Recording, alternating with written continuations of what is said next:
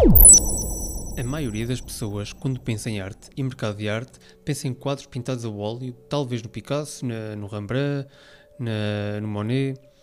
Sabem meia dúzia de movimentos artísticos, meia dúzia de ferramentas que eram usadas, mas a maneira como o mundo interage com a arte muda a cada dia que passa.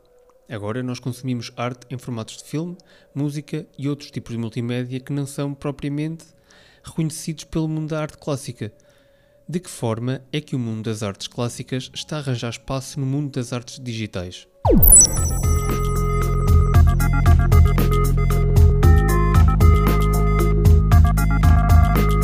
Bem-vindo ao único sítio do universo onde o futuro e o presente colidem.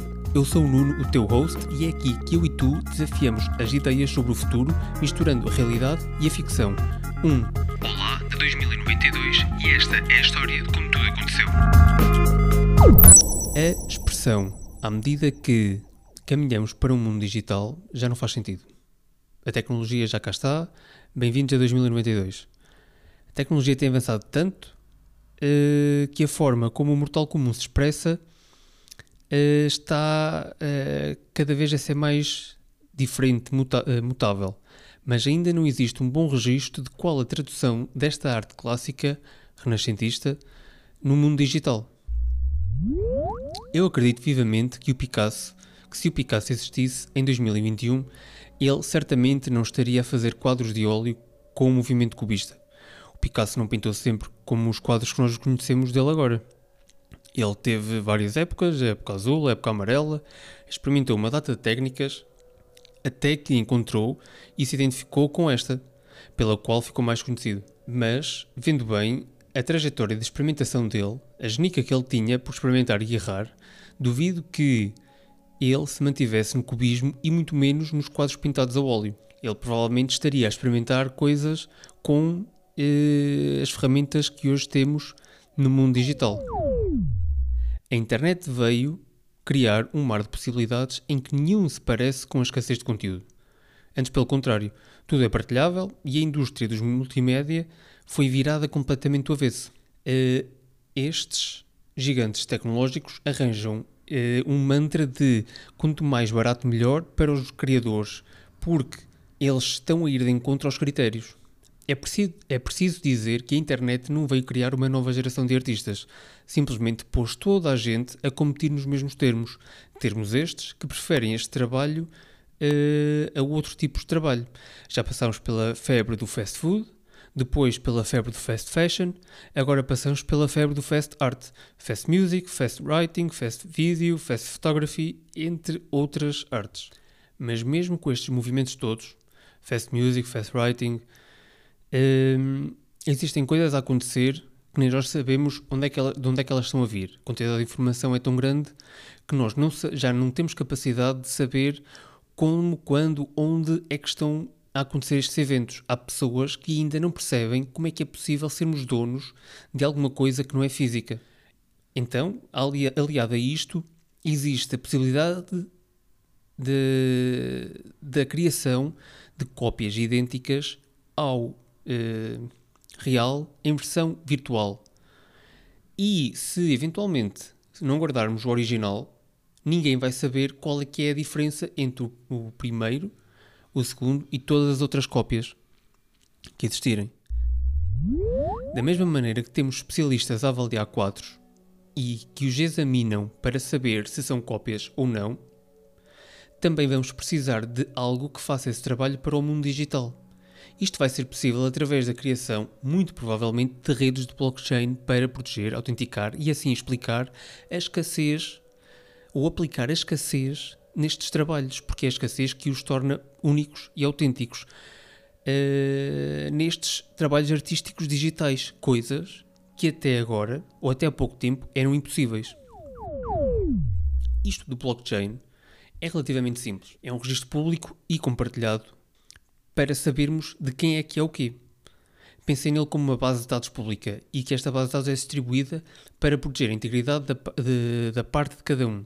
Num mundo centralizado, entre parênteses, como nós vivemos agora, qualquer pessoa corrupta pode aceder ao sistema e fazer qualquer alteração nesses dados. Mas num sistema descentralizado, do género blockchain, essas pessoas teriam de ganhar acesso a esses dados através de uma aprovação geral de várias, de de várias pessoas ou de, vários, de várias entidades para poder desbloquear uma ação antes de poder mexer nela. No espaço de tempo de um milhão de ações de blockchain, essa pessoa teria de ter aprovação de um milhão de partes antes de poder mexer no que quer que fosse.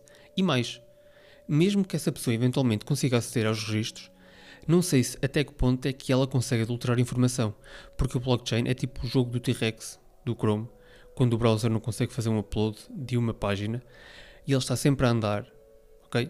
E quando existe uma ação, ele registra essa ação no tempo.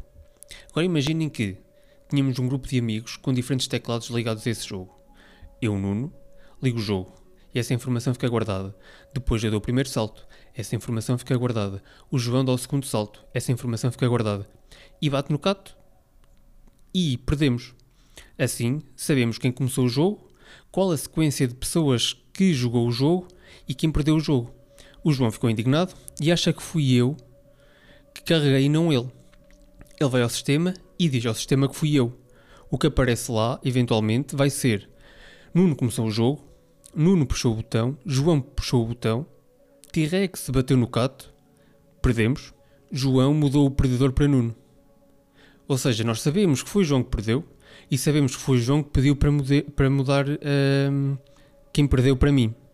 Por isso, se alguém conseguir aceder a alguma destas informações, acho que quando, o que aconteceria era ser criada uma pasta nova onde alguém mudou essa ação ou tentou mudar a ação e não existir mudança na pasta principal. Assim conseguiríamos perceber onde está a pasta principal intacta e perceber quando e qual o espertinho que tentou mexer nela. Mas voltando ao mundo da arte. Então, neste futuro, todos os artistas vão poder criar um link de uma peça de arte física e à mesma peça de arte digital e criar uma pasta delas as duas como forma de estabelecer um contrato de, de proveniência ou de autenticidade. Ou elas podem ser guardadas separadas, ou até mesmo só digitalmente. Hoje em dia, qualquer artista digital que trabalhe com ferramentas digitais consegue catalogar facilmente movimentos e sons como uma peça de arte rara sem precisar de uma forma física disso. Não é? Qualquer um destes artefactos digitais, quer tenham sido criados fisicamente e depois traduzidos para digital ou puramente digitais, são conhecidos como arte digital rara ou rare digital art. E existem coisas maravilhosas dentro deste espectro, caraças. Eu depois deixo alguns links para vocês visitarem alguns dos sites com, com artes criadas por, eh, por este pessoal. E isto tem sido e vai ser cada vez mais benéfico para os artistas por acrescentar aos artistas tradicionais artistas digitais que trabalham com motion graphics e uma quantidade gigante de outras ferramentas que trabalham para grandes organizações vão poder agora verificar a autenticidade do trabalho deles. Vão poder ter uma assinatura. Digo-vos que isto pode eventualmente ser o fim de muitos problemas que estão relacionados com o modelo de negócio dos gigantes tecnológicos, que se inserem muitas vezes na mudança do poder dos criadores para os distribuidores. E isto tem criado novos mercados de trabalho de forma sustentável, ou, ou, aliás, tem de criar mercados de trabalho mais sustentáveis, trazendo uma distribuição justa. Uma dessas plataformas chama-se uh, Maker's Place, que te cria uma assinatura digital que, mesmo que o teu trabalho seja copiado, não vai estar autenticado como versão original. Cada um dos criadores pode escolher quantas versões do trabalho podem ser compradas com assinatura, tornando assim o trabalho único e mantendo a escassez que torna os trabalhos únicos. Isto parece-me que é só o início. Imaginem um mortal comum que trabalha na manipulação de filmes, efeitos especiais, Star Wars. Uh... Alien, por exemplo, e trabalha com efeitos especiais. Eventualmente, ele vai poder vender cenas icónicas dos filmes e tu vais poder comprar uma cena de 10 segundos 15 segundos e pendurá-la numa moldura digital em casa. Outra coisa que vai acontecer com o facto de estar integrado, deste mundo estar integrado numa cadeia uh, blockchain, é que o criador vai receber royalties de uma peça de arte que for revendida nos anos que seguem. Assim, a peça de arte uh, inflaciona à medida que a arte continua no mercado secundário. Ele continua a vender uma, uh, a receber uma renda passiva E isto é uma coisa que só vai ser possível com esta tecnologia. Até agora, nenhum artista recebia dinheiro desta forma. Comprava, eh, vendia uma vez e nunca mais via a peça de arte, e era uma, uma compra de uma. Uh, um one-time purchase, ou seja, só, só havia uma transação de dinheiro. Eh, com este método, ele vai poder receber dinheiro sempre que a arte for recomprada. O que acontece agora é quando alguém compra um trabalho teu e depois o vende 10 anos depois, 5 vezes mais caro, 10 vezes mais caro, o que seja, o criador não recebe nada dessas transações.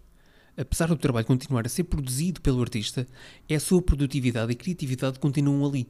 Não é alguém, não é por alguém ter comprado o quadro, que ele de repente passa a ser criado por outra pessoa. Simplesmente passa a ser ehm, curado ou passa a ser. Uh, passa a pertencer a outra pessoa, mas a arte continua a ser, ter sido criada pelo artista. Continua a ser um trabalho do criador, que é inteiramente responsável pela inflação do trabalho dele. Outra coisa que vejo a surgir muito são uh, uma nova geração de criadores e decoradores de, galeria de galerias de arte. Colecionadores que não estão restringidos ao espaço físico e ao tamanho dele. Cada um vai ter a sua galeria online para poder mostrar os trabalhos que comprou ou que criou. Toma lá, Brardo. Cada vez mais, o mundo onde vivemos mostra sinais de uma sociedade onde os status, símbolos e valores são comprados e mostrados de forma digital. Produtos físicos como roupa, malas, sapatos, joias, carros, etc., já não, já não pertencem. Propriedades digitais são a nova forma poderosa de comunicar individualmente. Pela primeira vez, as vendas de arte digital estão a igualar as vendas de arte física.